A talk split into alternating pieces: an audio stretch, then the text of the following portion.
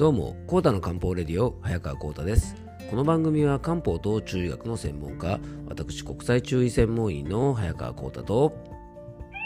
はい、アシスタントの猫林さんと2人でお届けしたいと思います。猫林さん、今日もよろしくお願いいたします。はい、よろしくお願いいたします。えー、今回はですね、えー、リスナーの方から質問をいただきましたので、えー、その質問にお答えするね、質問回答会としてお届けしていきたいと思います。まあ、猫林さんね、まあ、ゴールデンウィーク真っ只中ということでね、結構皆さんね、いろんなものを食べたり飲んだりね、あのそういう食事なんかも楽しんでるんじゃないでしょうかね。うん、実はですね、猫林さんね、その食べ物といったらですね、この間、あの、まあ、薬屋をやってるですね、友達のですね、ツイッターのツイートの内容がですね、とっても面白かったのでね、ちょっと紹介したいなと思うんですけどね。うん、実はね、その友達のですね、あのお店に来たお客さんが、フライドポテトをですね、慌てて食べたら、喉に突き刺さってですね、救急車で運ばれたっていうような話があったらしいんですね。いや、これでもね、猫林さん、フライドポテトもなかなか侮れないですよね。まあ、これね、どんなものを食べるときもですね、まあ、隙を見せたらいかんということですよね、猫林さんね。うん、まさかね、フライドポテトが喉に突き刺さるなんてね、うん、ちょっとびっくりですよね、ほんとね。まあ、ほんとバーベキューとかですね、焼肉とかね、まあ、ステーキとかとんかつとか、かなりですね、この世はね、危険なものだらけなのでね、あの、ぜひですね、食べ物を、まあ、安全なものを食べるというのと同時にですね、ぜひ皆さんね、あの、ゆっくりゆっくりね、猫林さんよく噛んであの食べてほしいですよね。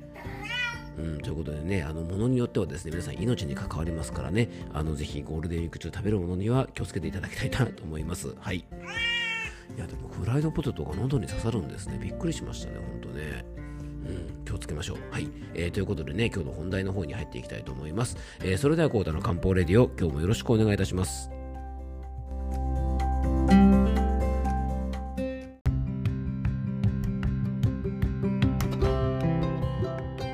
はい、ということでね、今日の本題の方に入っていきたいと思うんですが、えー、猫林さん、今日はね、番組宛てにメッセージをいただいてるんですよね。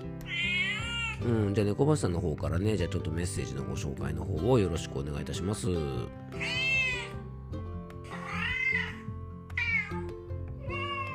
はい、ということでね、あの皆さんどうでしょうかね、内容の方は大体分かっていただけたでしょうかね。はい、あの、まあね、いつものくだりなので、私の方から改めて紹介させてもらいます。えー、っと、養生ネーム、匿名希望さんからの、えー、メッセージでございます、えー、いつも楽しく聞かせていただいております。猫林さんの声にも癒されてます。ほら、猫林さん癒されるってよ。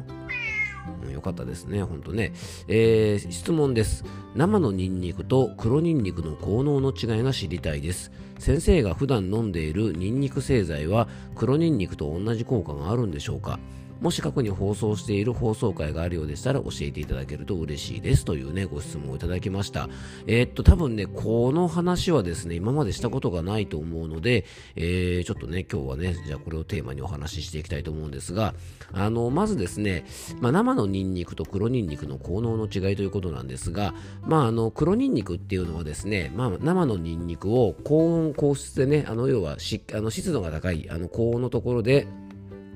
まあ、一定の期間、大体あの3、4週間ぐらい、あの、ことで、まあ、発酵させたものでね、まあ、数年前にですね、この黒ニンニクっていうのはすごくブームになってね、あの、その後もね、なんかあの、なんだろう、えっと、炊飯器みたいなね、機械を使って、えー、自分で作ったりしてね、食べてる方が結構多いね、あの人気の食品の一つですよね。でね、結論から言うとですね、黒ニンニクと、えー、生や加熱した処理のニンニクの違いは、えー、黒ニンニクのようなですね、えー、っと短期間でも、短期間だけでもこう発酵させたようなものの方が、まあ、ニンニクのマイナスの部分が、え減少しているというふうに言われています。でまあニンニクという食べ物はですねあのピラミッドの壁画にも書かれているぐらい実は古くからね需要競争作用が強いと言われて、えー、重宝されていたんですね。で1980年ぐらいにはですねアメリカの国立がん研究所が、あのーどうやらですね、野菜とか果物を中心とした食事には、がんの予防に効果があるらしいということを発表したんですね。で、それで、えー、っと、まあ、その効果が高いもの、予防として効果が高いもので、ピラミッドを作ってですね、あのデザイナーフーズ計画というようなものがね、えー、行われたんですけども、そのね、約40種類ぐらいの食品の中で、実はピラミッドの頂点にあるのが、実はニンニクなんですね。実はね、ニンニクというのはですね、すごい食材なんですね。であの薬膳でも、えー、非虚感症とか言ってですね、まあ、要は胃腸の冷えてる方とか、えー、風寒感冒といってですね、まあ、体が冷えて風邪をひいてるような時とか、まあ、体力低下とか咳とか食欲不振、えー、下痢とか免疫低下とか、まあ、いろんな薬効があることでも知られているんですね。でもねそれだけ素晴らしいニンニクなんですが実はですね素晴らしい働きを持っているだけに取り扱い注意非常にね扱いが難しい食品なんですね。で、えー、疲労回復作用が素晴らしいということでね、まあ、そういうこともあってねあの普通のニンニクとか特にあの黒ニンニクなんかをね食べてる方が多いのかもしれませんがこれね多くの方が経験されたことがあると思うんですがね普通のニンニクを食べ過ぎてしまったりすると、えー、殺菌作用が強いため腸内の善玉菌まで殺菌されてしまってね、えー、下痢をしてしまったりとかあと貧血になったりとか胃の痛みを訴えたりとか刺激臭が強くてね口臭とかの原因になるなど、えー、いい食品ではあるんですが実はですねあんまりありがたくない作用も、えー、ニンニクというものはですね食べ過ぎたりすると起こるんですね。でイタリアンとか焼肉とか中華とかね結構ニンニクたっぷり使う料理なんかを食べ過ぎて、まあ、そういう経験をねしたことがある方がいると思います。で黒ニンニクというのはですね、まあ、発酵することによって、まあ、こういう作用がですね少し和らいでいるのとあと疲労回復作用などがですね、まあ、少し普通のニンニクに比べるとね、あのー、増すんではないかなんていうようなね研究がされていて、まああのー、そういったね研究が発表されたりした効果もあって結構今食べてる方がね多いんじゃないかなと思います。でね、ニンニクっていうのはですね、今言ったように、えー、効果も高いんですが、注意も必要で、実はですね、犬とか猫とかね、動物に食べさせてはいけないね、食品としても非常に有名ですよね。猫林さん食べたりしてないですよね。うん、本当気をつけてくださいね。うんあの実はですね犬や猫が食べるとニンニクに含まれている成分の影響で貧血とか赤血球が壊れるですね溶血症状というのが出るぐらい、まあ、実はね本当にあのワンコさんとかニャンコさんとかはですね食べさせると命に関わったりすることがあるのであの本当に注意が必要なんですね。まあ、なのでね、黒にんにくは、まあ、3、4週間ぐらいですけど、発酵させることでね、有効成分がちょっと増えるのと、まあ、家の刺激が少なくて、まあ、匂いも減少してね、少し食べやすくなるってことなので、あのこれはこれでね、あの上手に使われるとあのいいんじゃないかなと思います。えー、なので、まあ、普通のニンニクが例えば食べれなかったり苦手なんだけど、あのまあ、黒ニンニクなら食べられるって方はね、まあ、少し食べてもいいですし、まあうんまあ、食品なんでねそこまで無理してあの取らなくてもいいのかななんていうふうに思います。うんまあ、なのでね、黒ニンニクもあくまでもね、あの数週間の発酵などで食べ過ぎには要注意でね、あの黒ニンニクなんか販売されてるメーカーさんのね、サイトとか見ても、あの食べ過ぎにはご注意くださいっていう注意書きがしっかり書かれていますし、大体ね、あの1日1かけとか2かけぐらい、まあちょびっとにしておく方があのいいそうです。ね。なので、まあ、犬とか猫にね、与えることができないのは、これね、黒ニンニクだからね、あの、にゃんこさんにあげても大丈夫とか、ワンコさんにあげても大丈夫とか、あの、決してそんなことはないですからね、あの、与えないように注意していただきたいなと思います。で、えー、ちなみにですね、あのいただいたご質問で、僕があの服用しているニンニク製剤、よくご存知ですね、僕そんな話、ポッドキャストで今までしたかな？なんかニンニクの薬を毎日飲んでるなんてね、だかもしかしたらツイッターとかですね、何かでね、したことがあるのかもしれませんし、もしかしたら僕のね、お客様かもしれないですね、質問者さんね。はい。あの実は黒ニンニクと同じなのかという質問なんですが、えっとね、これ全く違うと、違うものと言っていいと思います。はい。あの、まあ、ちょっとね、特定のメーカーさんの宣伝になっちゃうので、えっと、商品名とかはね、差し控えますが、あの、僕が昔から好きでね、よく愛用している、あの、そのニンニクのね、えっと、薬品っていうのはね、まあ、これ、あの、医薬品なのでお薬なんですね。でニンニクの成分を使った薬品って山ほどあるんですがあの僕が愛用しているのはですね、まあ、熟成ニンニクエキスというものを使っていて、えー、普通のねあのニンニクを使っているものだと生のニンニクとか加熱したものとかを使っているものが多いんですがあのそういったものとは大きく異なるんですね。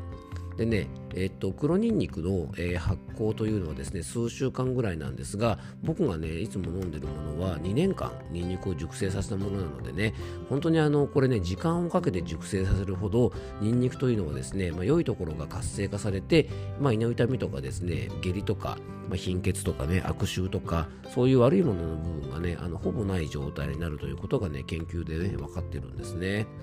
でどれぐらい安全になってるかっていうとですね実は僕が飲んでいるその熟成のニンニクエキスを使ったものはですねえっとにゃんこさん用のはないんですが犬用のサプリメント実はニンニクの成分を使っているのに犬が飲むことができるですねサプリメントなんかもそこの会社は作ったりしているので、まあ、これはもうね黒ニンニクとの違いというのがすごく明確だと思います。うん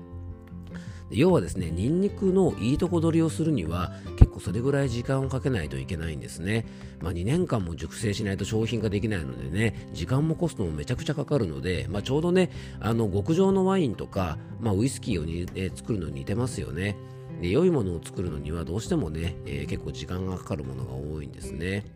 で医薬品と食品との違いもすごく大きくて、まあ、あの医薬品というのはね厚生労働省が認可されていて例えば僕が飲んでるものだと妊婦さんとかね授乳中の女性とか小学生ぐらいのお子さんでも服用できるタイプのものもあったりするので、まあ、安全面を考えてねニンニクとかを健康的にあの使いたいななんて方はねあのそういったものを上手に活用するとねいいんじゃないかなと思います。えー、なのでですねお答えとしては、まあ、同じぐらいどころかですね実はブドウとワインぐらいあの全然違うものなんですね。なので、あの美味しくお料理してねあの食べるなら普通のニンニクとか黒ニンニクでいいと思うんですがあの健康のために活用するんであればねそういうちょっと安全性の高いあのものを選ぶとねいいんじゃないかなと思います。うんちょっとね、ニンニクのね、その僕が飲んでるもの、僕がドーピングでいつも飲んでるもの なんですけどね、まあ僕の、えー、っと、お客様とかではね、結構これ僕が好きなんで、あの皆さんにいいですよってご紹介してるのでね、結構飲んでる方も多いんですけども、はい。あの、でね、ニンニクの話をしたんでね、ちょっとニンニクの話が長くなっちゃうな。あのね、なんですけどね、実はね、ニンニクっていうのはですね、あの漢方薬としてもね実は使われるものなんですけどもねあの今の日本とか中国でもそうなんですが実はねこんなにあのねニンニクってその疲労回復とかの力が強いものなんですが実はですねあの今の漢方薬ではあんまり使われてないんですね。実はねその理由が結構面白いのでえっと次回はですねちょっとその、まあ、ニンニクがなんで漢方薬に使われないかなって話をですね、えー、せっかくこういう質問をもらったので、えっと、次回もねちょっとそんなお話をしていきたいなと思います。ますので、えー、よかったら来週、えー、次回もですねお聞きいただけたらと思います、えー、最後に僕からご案内がありますのでよかったら最後までお付き合いください。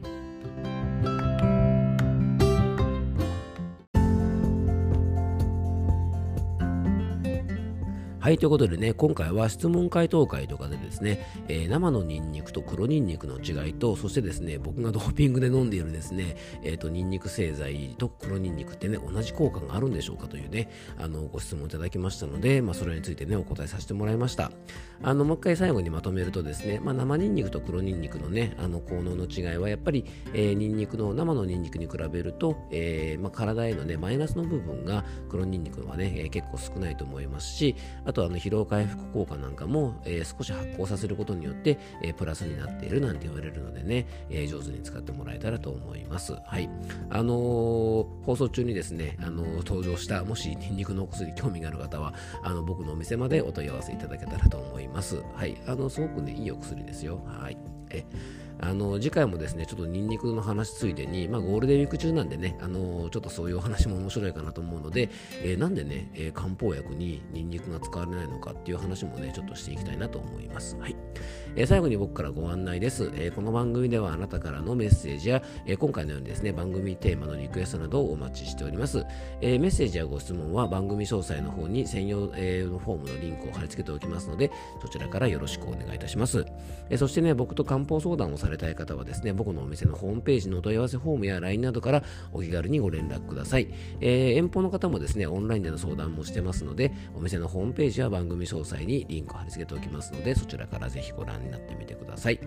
あと5月25日の水曜日夜8時から、えー、漢方のオンラインセミナーを開催します。えー、5月はですね、漢方的梅雨時の養生法ということでね、あのオンラインのセミナーにて、えー、梅雨時を元気に過ごすための漢方的養生について僕がお話をさせてもらいますので、えー、興味がある方は専用ホームページのリンクをね、番組詳細の方にこちらも貼り付けておきますので、よかったらご覧になってみてください。